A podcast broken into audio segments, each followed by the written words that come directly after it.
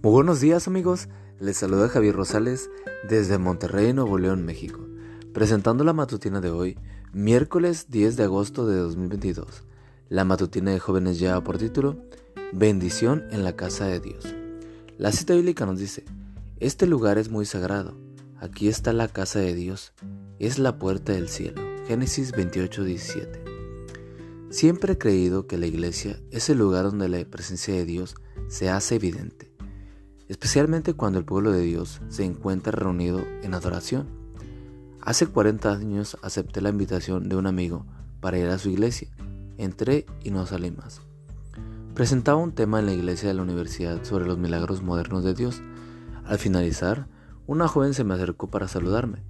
Me dijo que tenía la orden de su mamá de darme un abrazo y el encargo de agradecer por haber ido a su ciudad a realizar una semana de oración que se convirtió en una bendición para ella. Aquella joven me relató con mucho entusiasmo lo que había ocurrido en la vida de su madre. Eran una familia normal y feliz, hasta que su madre regresó de una visita al médico.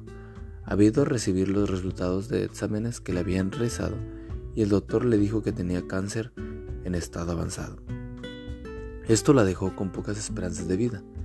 La tristeza embargó el corazón de todos en la familia desapareció la poca felicidad que tenían.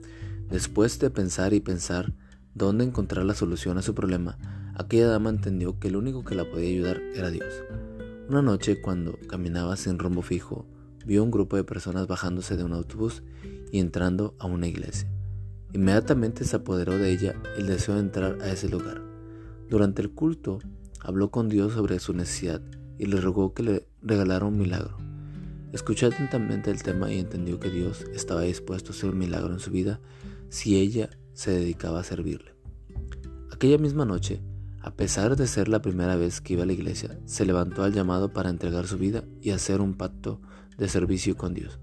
En la parte final del llamado, el predicador le dijo a Dios que en aquel lugar había una persona enferma que necesitaba un milagro y pidió que se glorificara